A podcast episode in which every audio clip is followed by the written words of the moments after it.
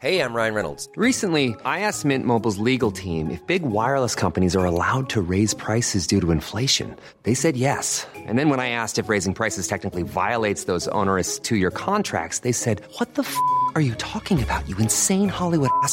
So to recap, we're cutting the price of Mint Unlimited from $30 a month to just $15 a month. Give it a try at mintmobile.com slash switch. $45 upfront for three months plus taxes and fees. Promo for new customers for limited time. Unlimited more than 40 gigabytes per month. Slows. Full terms at mintmobile.com.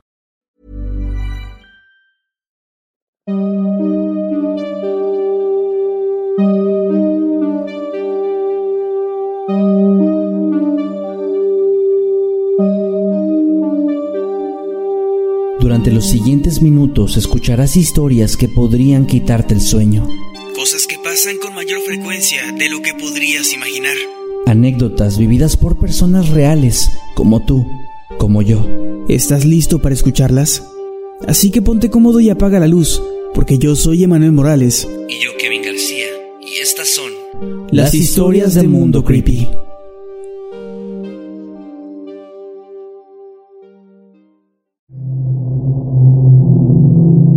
Recuerdo que hace tiempo mis amigos y yo planeamos tener una pijamada, a la cual todos aseguramos que podríamos asistir. Afortunadamente, cuando llegó el día, cada uno cumplió con su parte del trato y nuestro grupo estuvo completo. El lugar de la reunión era la casa de una de mis amigas, la cual era bastante grande y tenía un total de cuatro habitaciones. Todo iba de lo mejor, y es que todos los presentes en nuestra pequeña reunión nos estábamos divirtiendo bastante, y en cierto punto se nos ocurrió jugar a las escondidas, aprovechando el gran tamaño de la vivienda de mi amiga. A todos les tocó el turno de contar y buscamos a los demás. Solo faltaba yo, y al paso de algunas rondas, por fin fue mi turno. Mis amigos se escondieron y me dispuse a buscar. Encontré a dos, pero aún me faltaba encontrar a una de mis amigas. Comencé a recorrer cada uno de los cuartos, pero todos estaban vacíos, hasta que llegué al último de ellos. Me paré frente a la habitación, giré la perilla y comencé a buscar a mi amiga, pero no obtuve ningún resultado. Así que me tuve que retirar del cuarto. Sin embargo, cuando apenas había dado la vuelta para irme, alcancé a escuchar una risa debajo de la cama, la cual asumí que pertenecía a mi amiga, por lo que regresé y muy despacio me acerqué hasta el lugar donde había escuchado esa risa, para posteriormente levantar la sábana de un solo jalón y asomarme debajo de la cama. Pero para mi sorpresa, el lugar estaba completamente vacío. La verdad, eso me dio algo de miedo, pero aún así seguí jugando, tratando de convencerme de que estaba imaginando cosas, tal vez por lo enorme y lo vacía que se veía la casa. Me dirigí al patio con la idea de buscar a mi amiga, quien al parecer se había escondido muy bien. Una vez que estuve en ese lugar, escuché la misma risa de antes y vi cómo unas ramas se movían. Así que me acerqué hasta ellas, pensando que por fin la había descubierto, y las moví mientras gritaba, Aquí estás. Sin embargo, el miedo volvió a mí cuando descubrí que nuevamente no había nadie en el lugar donde había escuchado esas risas. De pronto, una mano en mi hombro me sorprendió. Era mi amiga, a quien estaba buscando. Ella me preguntó si yo también había escuchado eso.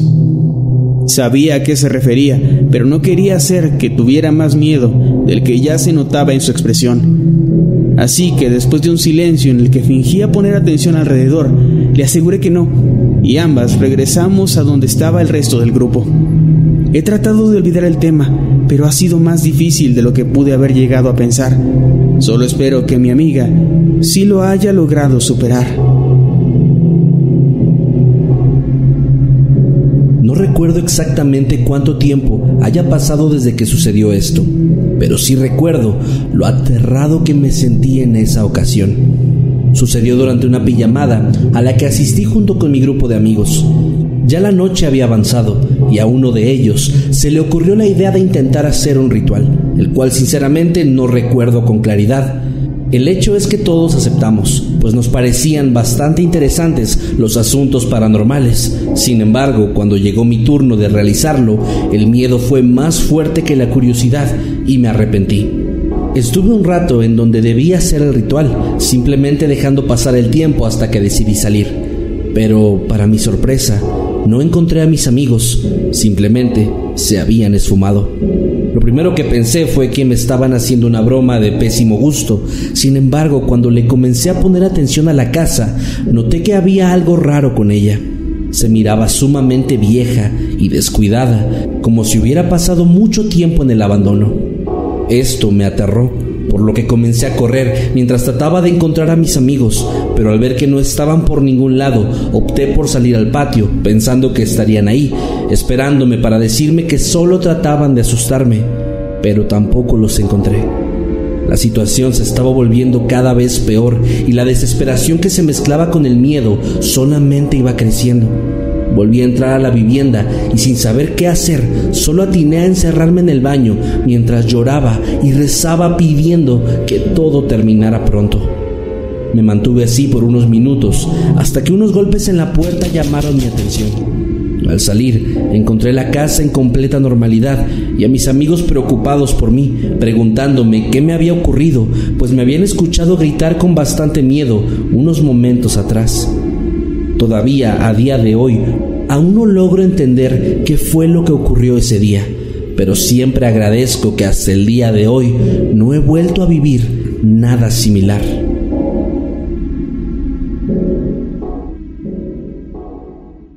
Mi casa está situada a espaldas de dos panteones y específicamente la ventana de mi habitación apunta de forma directa hacia ambos cementerios, lo que me da una vista bastante peculiar, especialmente durante las noches. En una ocasión, cuando tenía 14 años, unos amigos se quedaron a dormir en mi casa, en una especie de pijamada que organizamos. En cierto punto de la reunión, no recuerdo por qué, mi mejor amigo en ese entonces y yo nos quedamos solos en la habitación. Estuvimos platicando hasta que por alguna razón ambos vimos a través de la ventana y alcanzamos a notar algo que llamó bastante nuestra atención. A lo lejos había un hombre con camisa de color azul y sombrero. Lo extraño del sujeto es que estaba de pie encima de la barda de uno de los panteones, el más pequeño. La escena nos resultó bastante inquietante, pero preferimos tratar de ignorarla. Retiramos la mirada de la ventana, pero al parecer la curiosidad nos ganó, y en cuestión de segundos volvimos a asomarnos, solo para darnos cuenta de que el hombre ya no estaba en la barda del panteón pequeño, sino que ahora se encontraba en la del otro, a escasos metros de mi casa y de mi ventana, viendo fijamente hacia mi amigo y hacia mí, sin que ninguno supiera qué hacer o qué esperar al respecto. Y es que la poca luz que había la forma en la que nos observaba el hombre y la enorme distancia que tuvo que haber recorrido en apenas unos instantes hacía que aquella situación fuera algo sumamente inquietante y perturbador.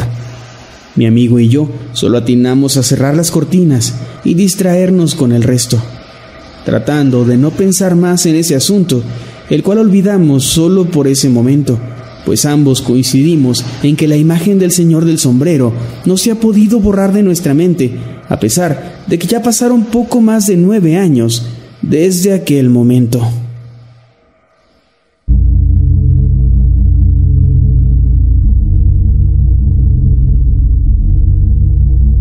Vivo en la ciudad de Tampico, en Tamaulipas, en México, un lugar que durante un tiempo se vio fuertemente afectado por el crimen organizado. Debido a esto, era común que hubiera balaceras y sucesos de ese tipo a cualquier hora y en cualquier lugar. Fue justo en esa época en la que me sucedió esta anécdota. Recuerdo que una prima de mi edad y yo estábamos planeando hacer una pijamada en mi casa. Después de pedir los permisos pertinentes a mis padres y los suyos, ellos aceptaron y nosotras nos reunimos muy contentas. Esa noche habíamos estado haciendo varias actividades y ya cuando eran las 3 de la mañana solo nos encontrábamos platicando en el cuarto de mis padres, pues ellos estaban todavía despiertos, pero en la sala. Cabe mencionar que tanto esta zona de la casa como el dormitorio están a la orilla de la calle, por lo que es bastante sencillo escuchar los sonidos que se producen en el exterior. En fin, mi prima y yo estábamos conversando de lo más tranquilas cuando el sonido de unos pasos apresurados provenientes de la calle nos sorprendió. Pero lo más aterrador fue que justo después de dicho ruido comenzamos a escuchar cómo un hombre gritaba con desesperación, Ayúdenme, me quieren matar. En ese momento ambas nos miramos la una a la otra y no supimos qué hacer o decir. Aquellos ruidos duraron apenas unos instantes, pero se escucharon lo suficientemente fuertes como para que mis padres también los oyeran, y ambos salieron a la calle para ver si alguien necesitaba ayuda o ver qué ocurría.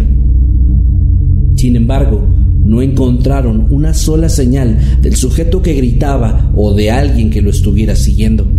Las posibilidades de que se hubieran metido en alguna casa realmente eran nulas, pues todas las viviendas tenían bardas bastante altas, imposibles de trepar en unos cuantos segundos. Esto, además del hecho de que no escuchamos ningún otro sonido extraño, nos llevó a la conclusión de que tal vez aquello fue lamento de alguna de las tantas víctimas de la violencia que se estaba viviendo y que habían visto el fin de sus días justo en esa calle.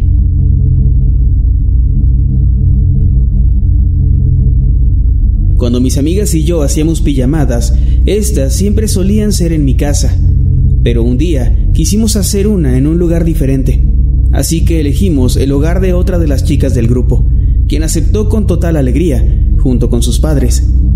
Ese día nos la habíamos pasado muy bien y en cierto punto de la reunión, cuando ya estaba bastante avanzada la madrugada, mis amigas comenzaron a quedarse dormidas una por una. Yo fui la última que se quedó despierta, pero cuando el sueño ya me comenzó a calar, sentí también algo de sed. Así que bajé las escaleras, atravesé todo el patio bajo la lluvia y llegué a la cocina a buscar algo de agua. Al llegar ahí, me sorprendió ver a un hombre en la oscuridad el cual me saludó diciendo, Buenas noches, mija, para quedarse simplemente de pie en donde estaba. Esto me resultó extraño, pero asumí que sería el padre de mi amiga, que al igual que yo, había ido a buscar algún vaso de agua o algo así. Sin embargo, cuando comencé a caminar de regreso hacia el cuarto, sentí como alguien me seguía, y al voltear, descubrí que se trataba del sujeto de la cocina. En ese momento, el miedo llegó y comenzó a invadirme. Y no tanto por algo paranormal, sino porque recordé que mi madre siempre me había dicho que tuviera cuidado con los adultos, pues no todos podían ser buenas personas o tener buenas intenciones. Esto me hizo apresurar mi paso y llegar desesperadamente hasta la habitación, donde desperté a mi amiga y le dije que su padre me estaba viendo raro en la cocina y me había seguido hasta el cuarto. A lo que ella contestó que su padre no estaba en la casa. Yo le aseguré que un sujeto estaba en la cocina y había caminado detrás de mí hasta que llegué con ellas. Al escuchar esto, todas nos armamos de valor y bajamos a la cocina juntas para tratar de averiguar quién era aquel hombre al que había visto. Sin embargo, no logramos encontrar rastro de nadie, como si aquel tipo nunca hubiera estado ahí. A los pocos minutos, la mamá de mi amiga bajó para preguntarnos qué hacíamos ahí y por qué estábamos encendiendo y apagando las luces, cuando nosotras ni siquiera habíamos tocado algún interruptor. Todo esto me resultó muy perturbador, por lo que decidí que era mejor llamar a mis padres para que fueran a recogerme. Ellos lo hicieron y por fortuna, lo que sea que haya ocurrido esa noche, se quedó ahí y no se fue conmigo.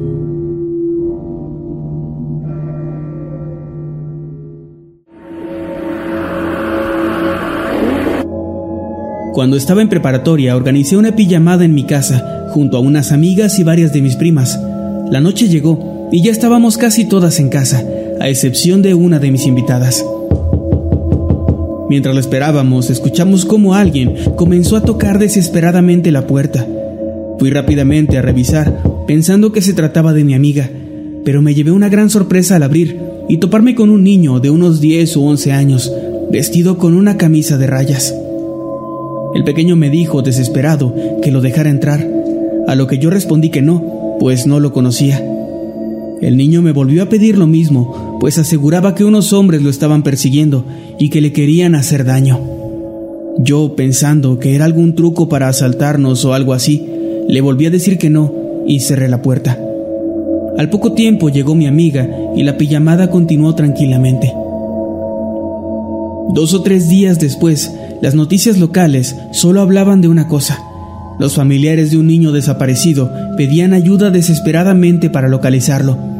Al ver la foto del pequeño, la sangre se me heló y los ojos se me humedecieron. Era el chico al que no había dejado entrar a mi casa. Jamás supe qué pasó con él, pero sé que lo que sea que le haya sucedido podía haber sido diferente gracias a mí, y eso es algo que no dejo de lamentarme.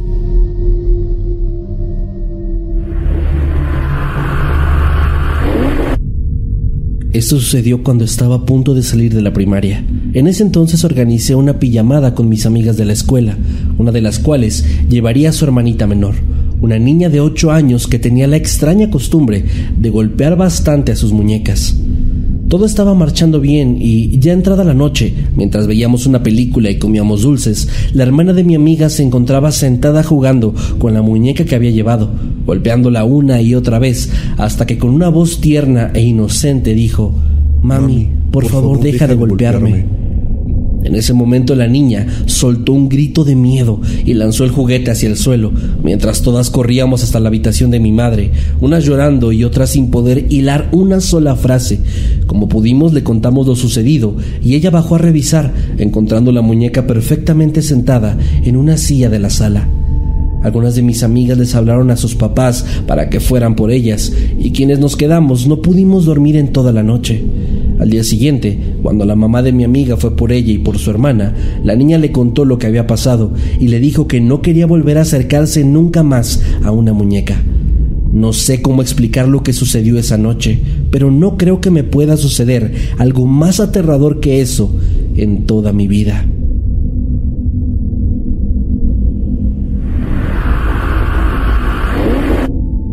Hace varios años, cuando tenía tan solo 15, mi mejor amiga y yo organizamos una pijamada en su casa, ya que la secundaria estaba por terminar y tal vez no nos veríamos tan seguido como estábamos acostumbradas. El día del convivio, el padre de mi amiga llegó a mi casa en su auto para recogerme, argumentando que su hija se le había hecho tarde por estar preparando todo lo necesario. Yo tomé mi mochila y después de despedirme subí al auto. Lo saludé y me preguntó cómo iba mi día. Todo estaba marchando bien hasta que nos detuvimos en un semáforo en rojo. Entonces tuve esa extraña sensación de que algo andaba mal. De pronto el padre de mi amiga se abalanzó sobre mí. Por fortuna en ese momento sonó mi celular y lo alcancé a tomar para responder la llamada. Era mi mamá preguntándome si todo estaba bien. Yo le respondí que sí, aunque por dentro estaba llena de miedo, por lo que le hice plática para mantenerla en el teléfono hasta que llegamos a nuestro destino. Una vez ahí comencé a platicar con mi amiga y entre varias cosas más que hicimos, la tarde y parte de la noche transcurrieron, por lo que nos fuimos a dormir a su cuarto. Sin embargo, ya entrada la madrugada, me desperté tras sentirme observada. Tomé mi celular y me di cuenta de que eran las 2 y 40 de la mañana. Me levanté con la idea de ir al baño, pero justo al salir de la habitación me encontré con el padre de mi amiga. Le dije que me disculpara por haberlo despertado e intenté regresar al dormitorio, sin embargo, el hombre me sujetó con fuerza y me dijo que me estaba esperando mientras trataba de besarme y tocarme de manera inapropiada. Intenté gritar, pero en ese momento mi celular volvió a sonar, haciendo que el tipo se apartara de mí. Al otro lado de la línea, de nuevo, estaba mi madre, preguntándome si todo estaba bien, ya que se sentía un tanto intranquila. Por alguna razón que no logro explicarme, le dije que sí. Mientras regresaba a la cama, presa del pánico, por lo que acababa de suceder. Puse seguro y me cobijé hasta la cabeza, esperando pacientemente a que amaneciera y así poder irme. Para mi sorpresa, a las 8 de la mañana en punto, mi mamá ya estaba tocando a la puerta para llevarme a casa. Los papás de mi amiga insistieron en que me dejara ir a desayunar con ellos, pero tanto ella como yo nos negamos, asegurando que ya no quería incomodar más. A pesar de que jamás volví a la casa de mi amiga, sí seguía hablando con ella, y tiempo después me dijo que sus papás se estaban divorciando, pues su padre estaba preso por haber abusado de dos jovencitas. Esa noche pude confirmar la veracidad de ese dicho, que reza que hay que temerles más a los vivos que a los muertos.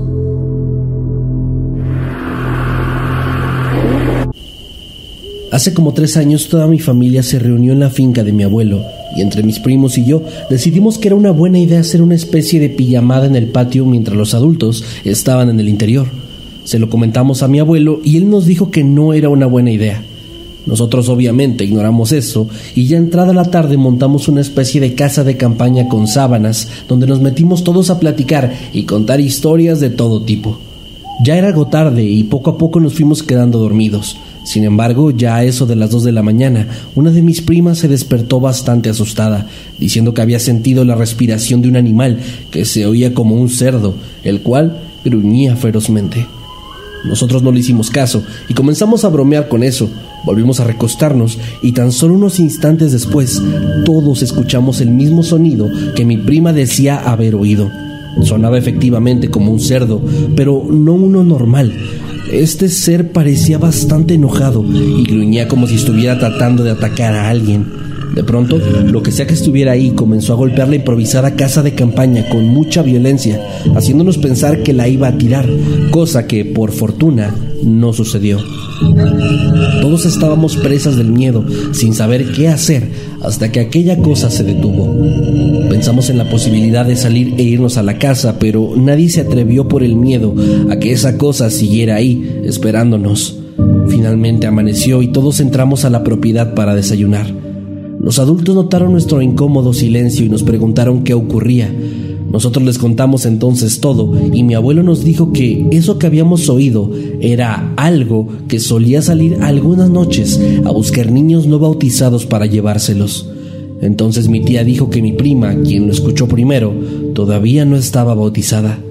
Evidentemente no volvimos a hacer algo similar, pues nadie estaba dispuesto a pasar otra noche tan aterradora como esa.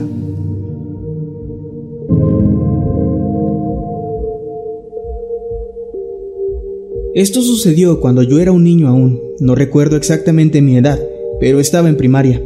Recuerdo que mis amigos y yo organizamos una pijamada en casa de uno de ellos. Todos estábamos muy emocionados y pedimos nuestros respectivos permisos. Una vez que todos confirmamos, nos pusimos de acuerdo para ver qué haríamos en esa ocasión. El plan quedó en que veríamos la televisión hasta tarde, aunque nada específico. El día llegó y todos nos reunimos en casa de mi amigo. En total éramos cinco niños, estuvimos comiendo, platicando y obviamente viendo televisión, pero alrededor de la medianoche nos pidieron que nos fuéramos a dormir, cosa que todos obedecimos. Sin embargo, a eso de las dos de la mañana, uno de mis amigos me despertó, diciendo que se tenía que ir porque su hermana estaba afuera y había venido a recogerlo. Al escuchar esto me levanté rápidamente y desperté a los demás para que lo despidiéramos antes de irse. Nos levantamos y lo acompañamos a la salida, y él se fue, tomado de la mano de su hermana. Al verlo, nosotros regresamos al dormitorio donde estábamos y nos dispusimos a volver a dormir. Sin embargo, no habían pasado ni diez minutos cuando escuchamos a mi amigo golpear fuertemente la puerta mientras gritaba de forma desesperada que le abriéramos. Todos nos levantamos apresurados para ayudarle y para ver qué sucedía. Él, por otra parte, no dejaba de llorar al grado de que no podía hilar siquiera una frase. Una vez que se tranquilizó, nos contó que cuando iba caminando con su hermana, volteó a verla y pudo observar cómo su rostro se transformaba, dejando de ser el de la chica y convirtiéndose en el de un extraño ser que se asemejaba muchísimo a un caballo. Aquello obviamente lo aterrorizó y lo hizo regresar corriendo, presa del miedo a la casa de nuestro amigo. Nosotros al escuchar esta historia estábamos igual de aterrados que él, por lo que le hablamos a la mamá de mi amigo, quien decidió que lo acompañaría hasta la puerta de su casa para que estuviera seguro. No entendíamos ni pretendíamos entender quién o qué era aquello que había ido a buscarlo, pero tres días después de eso, los tres perros de mi amigo fueron encontrados sin vida en su jardín. Ninguno tenía un solo diente y les habían sacado ambos ojos. No sé si eso haya estado relacionado, pero algo en mi interior, que no sé qué sea, me hace pensar que sí, que fue una especie de venganza de aquella cosa por no haber podido llevarse a mi amigo.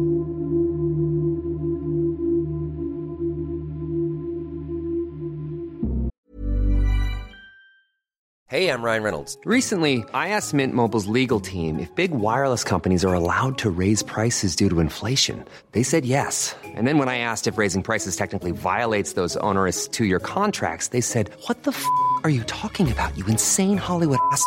So to recap, we're cutting the price of Mint Unlimited from $30 a month to just $15 a month. Give it a try at mintmobile.com slash switch. $45 upfront for three months plus taxes and fees. Promo for new customers for limited time. Unlimited more than 40 gigabytes per month. Slows. Full terms at mintmobile.com.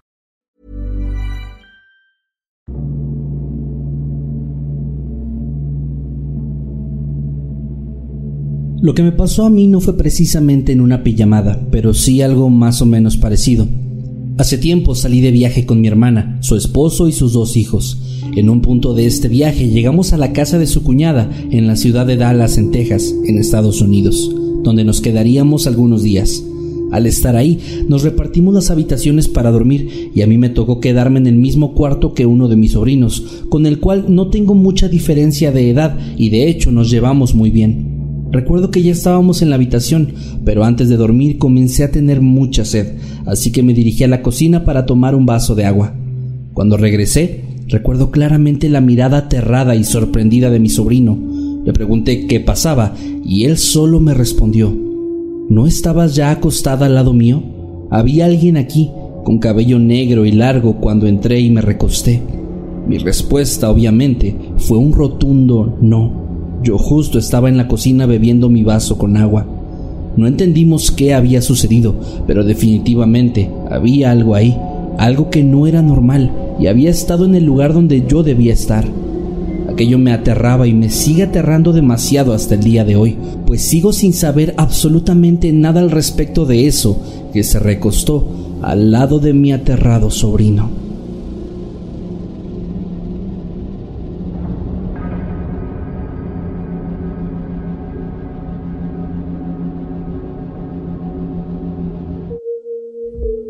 Recuerdo que cuando estaba en el kinder, mi maestra propuso una actividad muy linda y bastante original para celebrar el Día del Niño. Quería hacer una pijamada en el plantel. Como era de esperarse, cuando nos contó la idea todos nos emocionamos y queríamos asistir. Afortunadamente ningún padre se negó y todo el grupo pudo estar completo. Mi maestra había preparado una reunión temática de piratas, por lo que todos debíamos ir vestidos con algo que tuviera relación con eso. El día llegó y todos los niños fuimos felices con nuestras pijamas, sombreros y espadas de piratas. Cantamos, jugamos y reímos durante bastante tiempo hasta que, a eso de las 10 de la noche, la maestra realizó una actividad que ya tenía previamente preparada.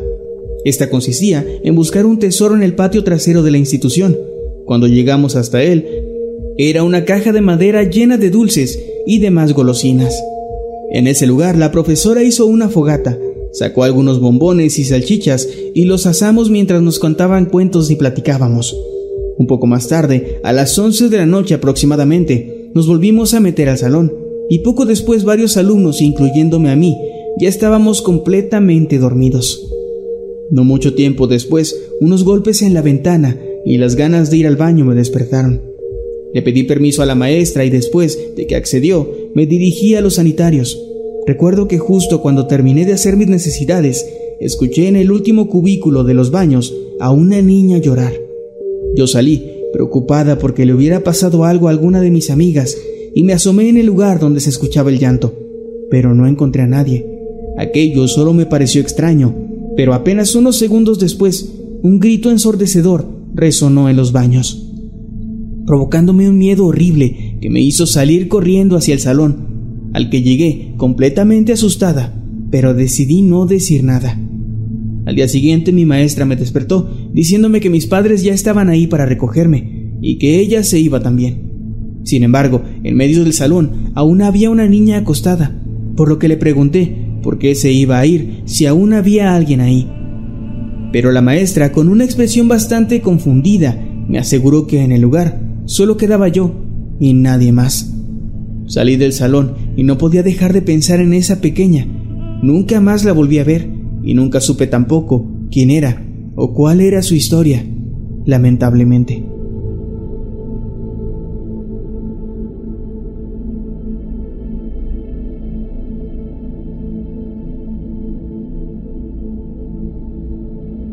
No sé si en mi relato haya algo paranormal o siquiera aterrador, pero desde que sucedió cada vez que lo recuerdo me invade una sensación bastante extraña de incomodidad que no me deja en paz durante un buen rato.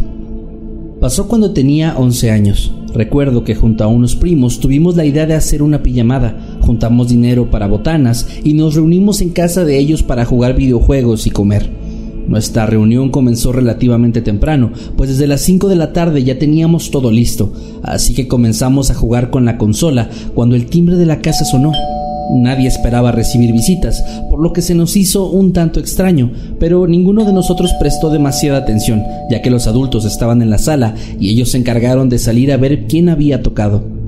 Nosotros seguimos jugando hasta que varias horas más tarde decidimos que pausaríamos un poco para salir a jugar con Acero, el perro de mis primos.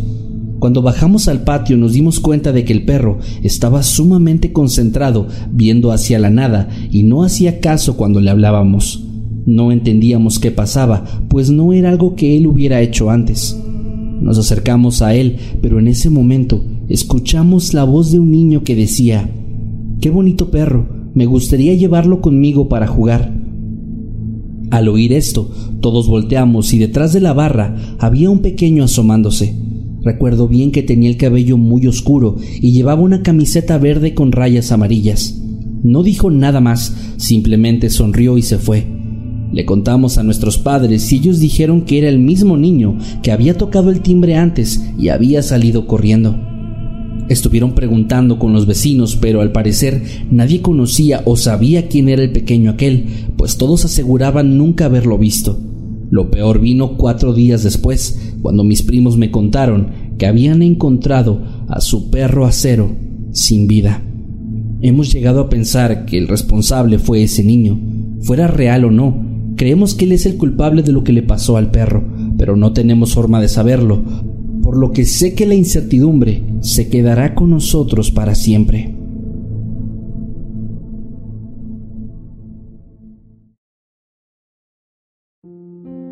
Tengo entendido que no es precisamente sobre pijamadas, pero tú tienes una anécdota de un niño fantasma, ¿no? Sí, eh, cuando yo era niño, ahorita me acordé mucho con esa historia también. Cuando yo Sí, era me- niño, salíamos a jugar mucho con mis amigos en la calle donde vivía. Y jugábamos mucho a las escondidas, era como uno de nuestros juegos favoritos, porque en ese tiempo las casas que estaban eh, al otro lado de la calle todavía eran muy nuevas, entonces algunas incluso no tenían puerta y uno podía entrar ahí. Y pues jugábamos mucho ahí en la noche sobre todo. Y en una ocasión estábamos todos escondidos, uno de mis amigos estaba contando, buscándonos, y nos dimos cuenta de que no estaba, o sea, no, no lo escuchábamos venir ni hablar, que él era mucho de gritar. Y cuando empezamos a salir uno por uno a asomarnos, nos dimos cuenta que en la esquina de la calle estaba hablando con otro niño, un niño pequeño que se veía como de unos 5 años y que estaba pues ahí como hablando con él. Ahora es importante que aclarar, al otro lado de la esquina de la calle había como monte, es decir, eh, hierbas altas y tierra y etcétera, y hasta después de un largo tramo ya había otras casas, pero estaba lejos. El punto es que nuestro amigo estaba hablando con este niño, de pronto nuestro amigo se regresa, el niño se va y vemos cómo camina hacia esta, esta zona horrible, se mete entre como la hierba y se va. Entonces ya nos acercamos todos a él a preguntarle qué pasó y nos dijo que ese niño estaba llorando porque estaba buscando a su mamá y que le preguntó dónde vives y él dijo que no sabía. Y le dijo, bueno, para hacia dónde es más o menos y ya le dijo hacia la hierba y que apenas le iba a preguntar más cosas. Ahora éramos niños de nueve años, tampoco pensamos más allá.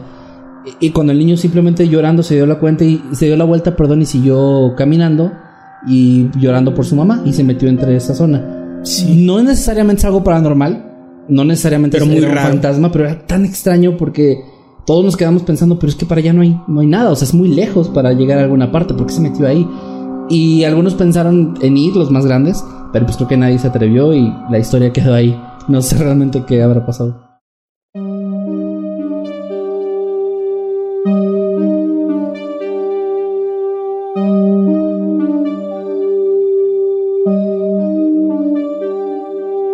Hemos llegado al final de este episodio. Esperamos que haya sido de tu agrado. Recuerda que puedes escucharnos cada lunes y que puedes seguirnos a través de todas nuestras redes sociales como arroba emanuel-night. Y arroba Kevin Masketman. Buenas noches. Y dulces sueños.